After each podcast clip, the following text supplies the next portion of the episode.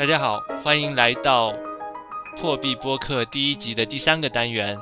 在这个单元中，我们会跟田悦栋进行快问快答的环节。那在这个问答环节中，大家可以了解到田悦栋的成长经历，以及各种趣闻八卦。我现在先说一下我已经知道的关于你的信息。啊、你从小就是一名数学高手，然后是一个呃生长在上海的孩子，之后也是在上海交通大学念的本科研究生，毕业以后到卡耐基梅隆大学念的是什么机器人研究吗？还呃是，对，是机器人系。嗯，机器人系的博士，然后在一三到一四年到谷歌的呃无人驾驶汽车的那个小组上是不是啊、工作了一段时间，然后现在是在 Facebook，呃，我这些都是我所了解的哦。还有特别重要的，你非常热爱写作，然后不仅啊写诗，写各种各样的杂文，而且还写小说，写写科幻故事。嗯好，你能不能告诉我们一些我还不知道的关于你的细节？对，我是田元栋啊，我现在在那个 Facebook AI Research，呃，做研究员，还有研究经理啊，主要还是做一些人工智能方面的一些工作，深度学习、人工智能啊这一块那个比较前沿的工作吧。我们的任务就是发一些就是别人认为做不出来的东西啊，然后让大家觉得这个东西很厉害啊，基本上就是这样的一个一个逻辑吧啊，是就是想办法要推动这个世界的那科技的发展啊嗯，主要是这样。嗯，对，一个细节是我可能本科，我可能初中时候数学也没有那么好，就是一开始是可能化学比较好，后来物理比较好吧，后来才到大学时候才数学才要上去的。对我感觉是这样的一个一个过程。哦，所以啊完全是出自原来瑞清介绍的时候，在他记忆中的你是数学特别好。没有，他说的数学不太好，在我这边已经觉得很厉害了，因为就是初中看着他从一个我当时觉得是我可以企及的、可以追得上的一个一个一个成绩，到了我已经另外一个这个级别的那种呃这个数理化的水平，所以这个是你因为你眼睁睁看着一个人这样突飞，所以那个是啊、所以是我我我最后这个弃理从文的一个关键因素。我要跟各位听众朋友先说一下，今天就是我们请来的渊栋和瑞清是初中的好同学、好朋友，所以他们相识已经很多年了。那我跟大家一样，是今天才第一次见到袁董，我们一会儿会有一个慢慢相互认识的过程。那那我们现在有一轮非常简单的闪电问答环节，嗯，就是我会问简单的问题，请你不加思索的在十秒钟以内给出一个答案，好吗？OK，也是为了帮助大家迅速的了解一下你。好，开始了。你是典型的上海人吗？啊、我不是典型上海人，不是啊。啊，豆腐脑要吃甜的还是吃咸的？我豆腐脑要吃咸的。吃咸的。啊，你平常是喜欢待在空调房里要保持凉爽，还是喜欢打开窗户吹吹自然风？嗯，打开窗户比较好。啊，你你喜欢环游世界还是还是宅在家里？两个其实都喜欢，呃，但是要看心情怎么样。哦，所以是可耐可外可内可动可静型的。嗯，喜欢猫还是狗？呃，我家里不养猫狗，呃，但是如果要看那个，比如说云吸猫或者云吸狗的话，我可能会两个，可能去会一起看云吸猫看的戏多一点吧。好的，云吸猫，你哦我第一次听说云吸猫这个动词。就是说你你你不会养，但是有些时候你看到那些网上这些小动物视频，会挺有趣的嘛，会看看它长什么样，对吧？天哦哪，好的，呃但是呃，这个也就是随便看看，我肯定不是那种重度患者，只是稍微看看。对，那那有什么是你会重度喜爱的吗？生活里？重度喜爱的，呃，怎么说呢？看看一些，比如说有意思的科普文章啊，对吧？然后这种可能会比较有趣一点。嗯，对，也还是动动脑子，但是没有像那个做工作那样动脑动那么厉害，就是这样这样的这样的一个一些一些事情。好呀，好呀，啊，你你会怎么描述瑞清？呃，他是一个非常的呃非常认真的、非常执着的一个人。对，嗯然后很多事情都做都会做的很好，很很认真、很细致的那个。当初初中之中感觉是这样子。对，呃，让你曾经让你热血沸腾的书。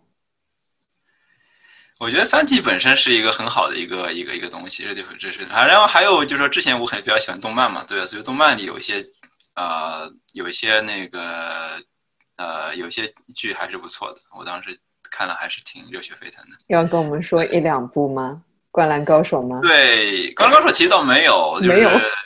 对，我觉得我可能最有影响力的。很早以前的最早的可能是那个那个《钢之炼金术士》，那个可能是一个比较啊比较让人我觉得非常打动人心的一个一部啊，这是一个比较好，因为是一个非常的相对来说相对来说比较深刻的一个电影，或者说也不是说电影，只能说是一个比较好的一个情节，然后比较深刻的一个内涵，所以当时是可能一二零零三年、零二年的时候，我觉得还是还是相当觉得不错的。哦，那也算那个是什么？中学的时候看的。那个时候可能是大学，大学的时候看的时候。对对对。哦，嗯，我看动漫的时候都很小。还有还有，最后三个问题，你你现在的人生的偶像有吗？啊，我现在可能没有什么偶像，我一直没有什么偶像。对，呃，没有说我一定要无条件的 follow 这个人，我不是，其实没有没有这样子。好。啊，微软还是苹果？啊，苹果。呃，微软呢是以前我用了微软，其实我现在这边还有一台微软电脑呢。但是可能苹果主要是因为工作上用的比较多了，所以现在都习惯了，所以基本上都用苹果。然后苹果好的地方是有很多操作可以自动化，对吧？你可以就是说等到你发现你在。代码里面写几行代码，写一行代码一回车，你可能一百件事情全部做完了，啊，你可能比呃手电脑上你用鼠标一个个点要快多了。那你但肯定要用 肯定要用那个呃肯定要苹果，所以这个是，这是我第一次听说这样的原因，可能因为我们完全没有进入到自动化的那个。对对，这可能是很大的一个壁垒。呃，对，因为就是你，我我我可以给你们讲一下，就是比如说我我们是怎么工作的，然后可以比较一下。就比如说你们这边可能用的是 Excel 画表打表格啊，啊或者说什么，但是这种事情呢，在我的眼里面实在太慢了。最好的办法是说我最好能写个自动程序，把东西都爬下来，然后按个回车回去吃饭去，然后想干什么干什么。过两过一天，第二天早上全部爬完了，对吧？然后最好再按个回车写一段 code，把事情全部做完。呃，不会说，就是现在基本上就是不会出现这种操作，就是在在电脑上一个个点点一个文件打开，然后做什么事情再把它关掉，再点一个再打开，这种事情就是我是认为就是对 CS 的人来说，这个事情是没有效率的。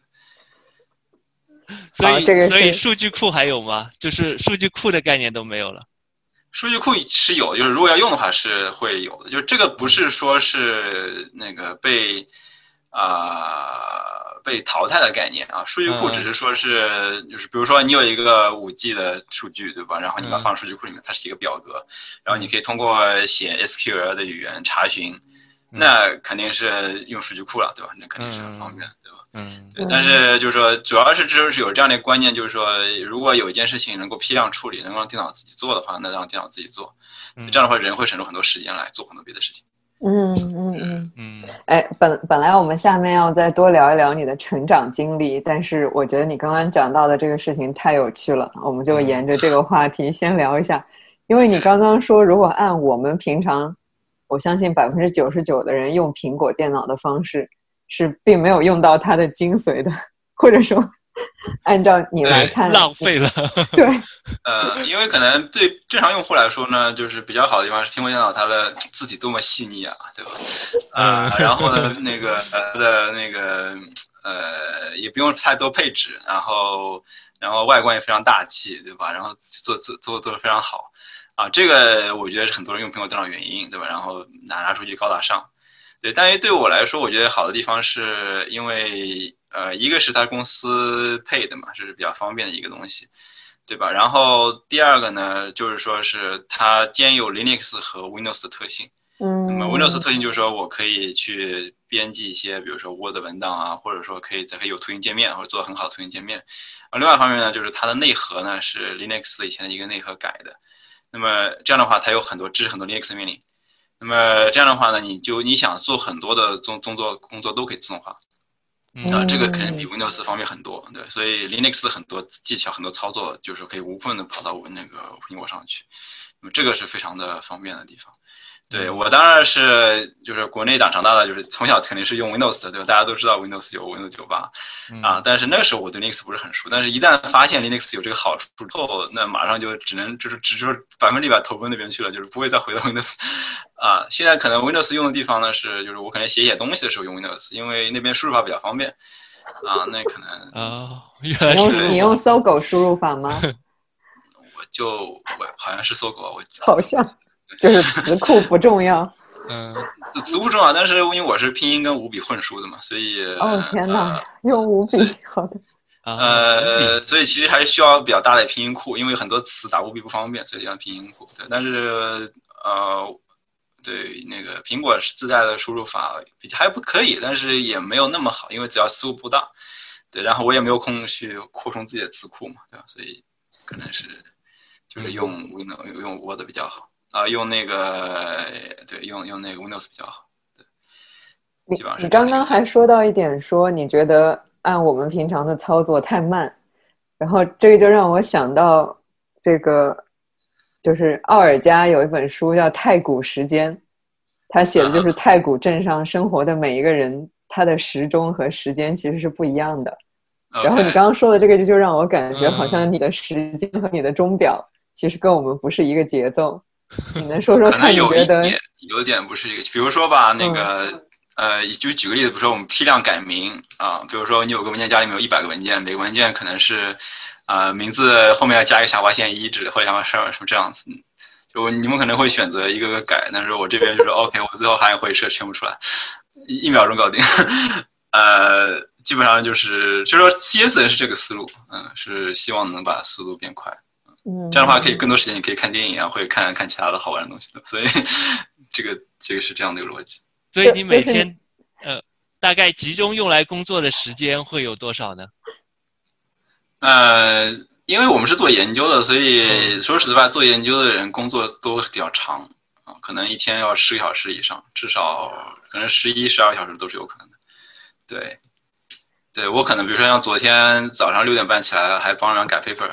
啊，因为昨天早上八点钟是 deadline，对，因为前天晚上本来这份都改完了，但是他的老板突然跳出来说：“哎呀，这段看不懂。”所以我只能说：“我说我昨昨天晚上早点睡觉吧。”然后昨天晚上早点睡觉，我昨天早早上起来帮他再改一改，改到八点钟，然后给他交掉。啊，然后一直搞到昨天大概弄到了，但昨天其实不是一个 special case，因为改完 deadline 之后相对来说就会放松一点，对。对，之前呃，再往前可能基本上每天十个小时至少有的，大概十可能十一十二小时吧。嗯嗯，般是这样子。你你能说说你们做研究具体的样子是如何吗？因为比如我是研究宋代书信的，我有的很多时候就是在对着一封苏轼的尺牍，认上面的字，或者是分析各个不同版本的演变，然后有很多在读宋人的呃诗和文的过程。你们是怎么做？是一直在研究 program 还是怎么样？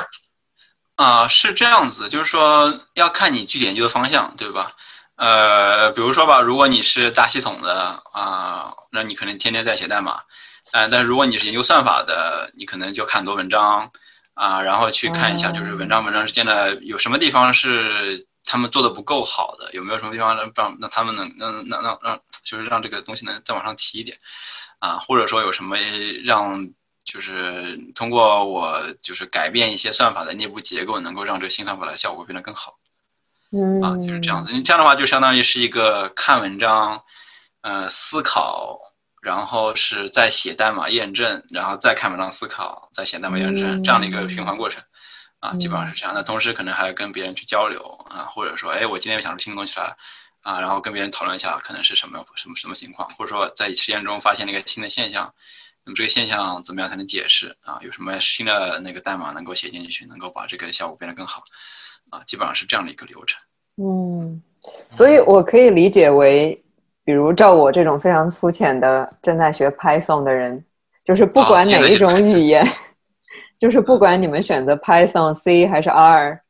呃，就是这个底层的语言并不重要，你们大部分考虑的是如何在这个语言的内部是进行逻辑结构的设计，还是对 library 的开发？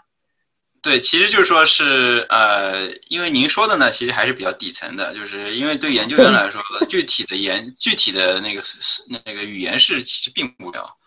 啊，当然，除非是你做系统，你做那个系统，那当然是另外一回事情。如果做算法的话呢，具体的语言是不重要的，就是最重要的是那个算法的，或者说这个思路是什么样子。那么具体怎么实现，像我们这样的人，一般来说知道怎么大致算法怎么做之后，就可以写把它写出来，不管你是什么语言，对吧？嗯，你肯定换成 C 加加，或者说你换成那个啊，换成 Python 都可以写，啊，这个不是一个障碍。但是主要是看就是这个思路啊，或者说具体的那个结构、具体的算法怎么改啊，是这样的一个方法。对，这怎么怎么改本身是一个那个贡献。啊，所所以，我听起来其实这个中间是非常依赖于你自己的这个思考和你的知识的思辨，以及就是其实个人创造性在这个中间是很重要的。是是很重要，就是就是为什么他是做研究嘛，就是它不是说是呃，这跟开发是两回事，呃，因为就比如说你去问，就是一般的，就是比如说写那个代码的，或者说是工程师那个软件工程师，那对他们来说呢，其实他们可能写代码的时间更多一点，然后用的那个算法也不是说是最新的，或者说要创造新的算法，他们这个没有必要。啊，所以对他们来说最重要的是就是已有算法怎么样更好的整合进啊系统里面去。啊，然后把这个性能提上来，对。但是对于研究员来说，或者对于就是学校里面老师来说，就是最重要的是怎么样提出新的算法，然后这个新的算法能够提出来，能够说出来是有道理的，然后这个算法能够给那个现在的结果、现在的那个问题带来更好的结果，啊，其实是两个不同的一个方案，不同的那个想、不同的那个方式的一个思维方式。嗯，哇，我觉得我们平常通常就用码农，其实把一大批对啊，在做不同事情的人，全都想象成同样的一个整天写。对对，呃，这个这个是很正常的事情啊，就是说，就算是大家都是写代码或者开发的，也是有不同的人啊。有些人可能更偏重数据处理啊，有些人可能更偏重网络训练，还有一些人更偏重比如说基础架构啊。这个其实是完全不一样的三三种不同的方向。嗯啊，所以。就是，所以我们叫什么？有 data scientist 啊，有人做 infra 啊，有人做 algorithm 啊，有人有人做那个什么 database，那其实是不一样的。其实，但是就是说，因为一般来说，就是出了这个圈之后的外行的，对吧？那肯定说的话，肯定说就找一个词概括，那肯定是这样子。就就就是现在我听起来还有点抽象，你能不能稍微具体一点？毕毕竟也结合到你之前在谷歌做过的。呃，自动驾驶或者是游戏的 AI，或者是现在不知道能不能说有没有一个稍微具体一点的呃课题，然后跟我们讲一讲你研究的，比如说是什么方向，或者怎么进行这个解决问题的过程。OK，行，我可以可以说，就是这，因为我们这边都是相对是公开的，特别是有的如果呃文章已经放在网上了，那我就可以随便说，而且我恨不得天天说。好呀好呀，说说说来，只要我们能听懂就行。对，那我希望就是以最简单的方式来介绍这些东西。嗯嗯，比如说像无人车呃这样的一个呃。就是这样的一个项目，对吧？当时在谷歌在那无人车这个项目，嗯，这个项目呢，主要是我当然不会涉及具体细细节，但是我跟你说一下，就是它是怎么样工作的，嗯，对吧？那么对于无人车来说，就是你听着很高大上，是个无人车，那其实内部是需要软件去支持的，对吧？软件告诉他怎么开，今天看了红灯我就停下来，然后绿灯我就走，对吧？然后我看到人我得让，啊，这个都是要软件去实现的。那么怎么去实现呢？就是就是车上面有很多摄像头。有摄像头，有雷达，对吧？啊，有那个雷达还分很多种了。有些雷达可能就是只能看到那个很远的地方，但是近的地方看不到，而且只能定向性的。有些可能是啊，就是附近的东西能看见，对吧？这个每个东西还不一样的。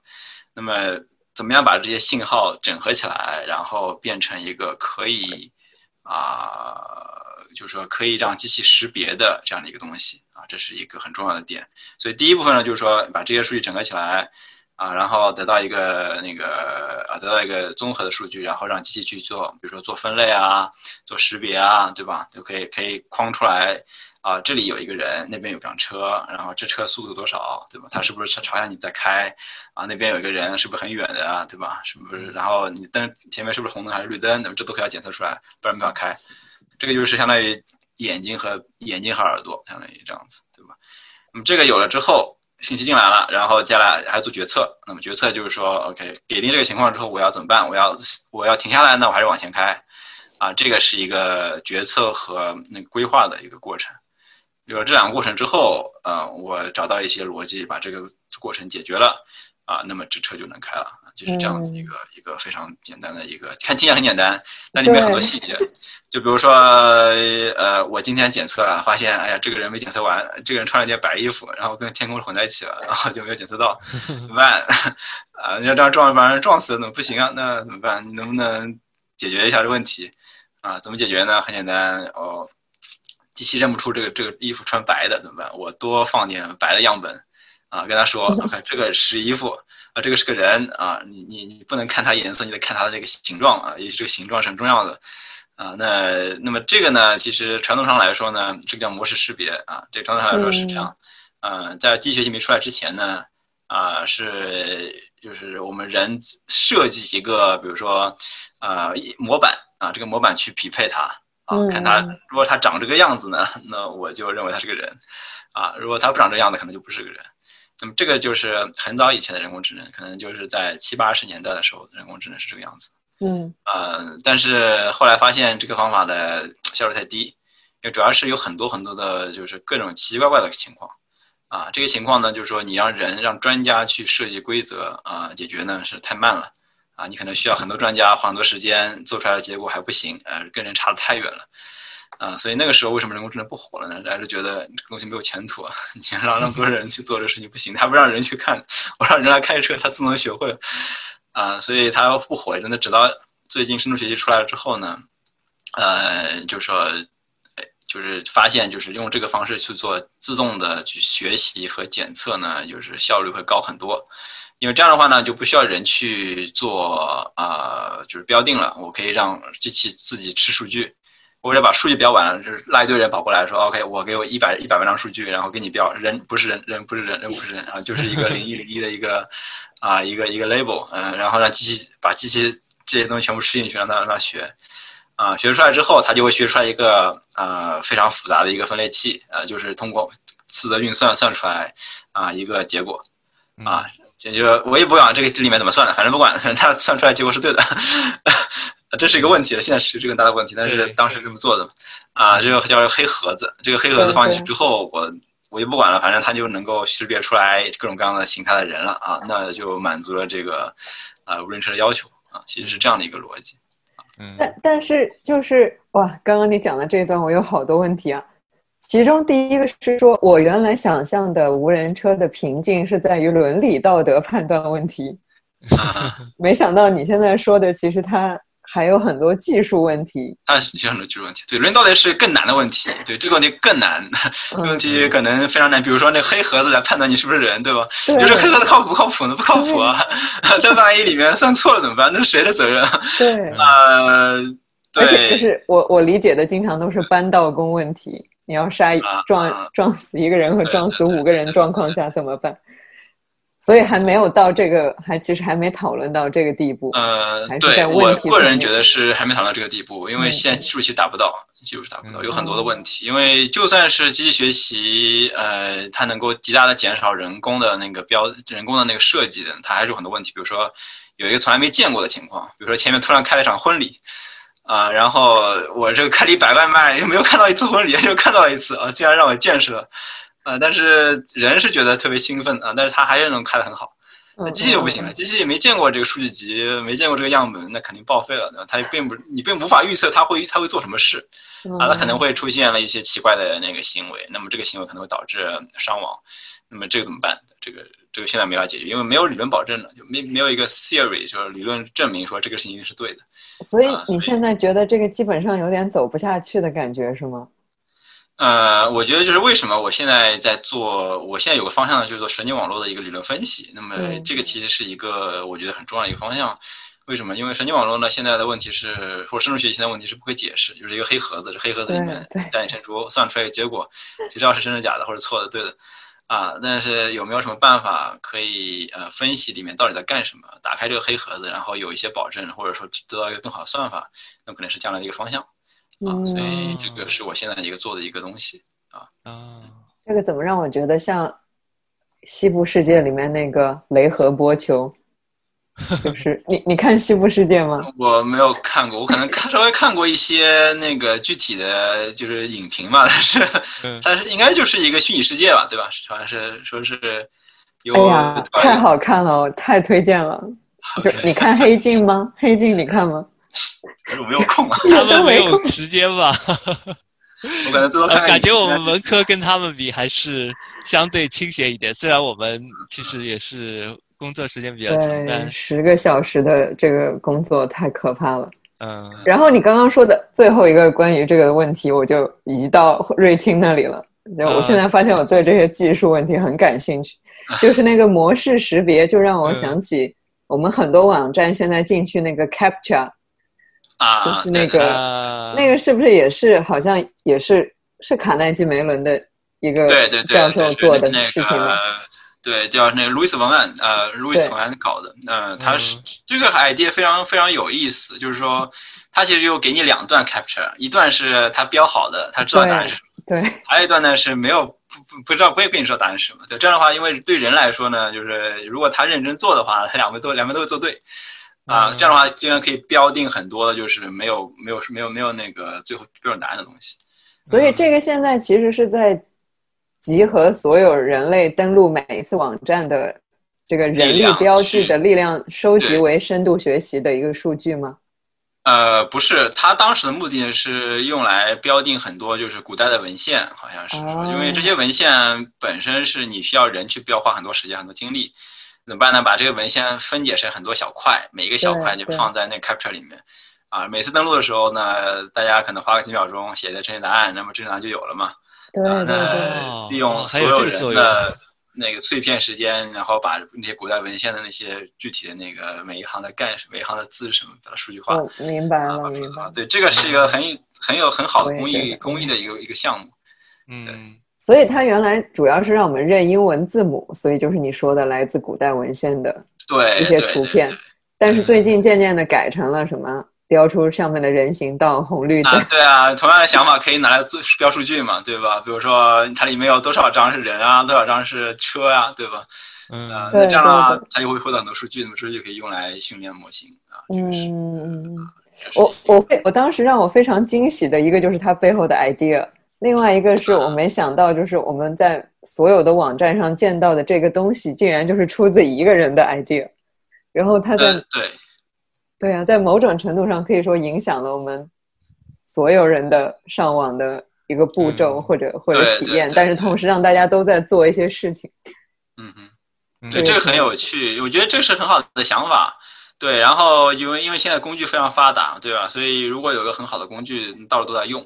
因为这个其实是双赢的，或者说多赢的这样的一个策略，对吧？首先，博物馆人很开心，因为他拿到数据；然后对于那个网站那个人来说，他也很开心，因为他知道怎么办，怎么样去鉴别这个人是机器人还是人，啊，对吧？然后那个卡内基梅隆大学的教授也很开心，因为他这个工作一定有很大的影响力，那这样不是很好吗？对对对对，所以呃，我们刚刚聊了一些。算是基本让我们大家知道了你大概在做的事情和和你你大致的想法和工作的状态。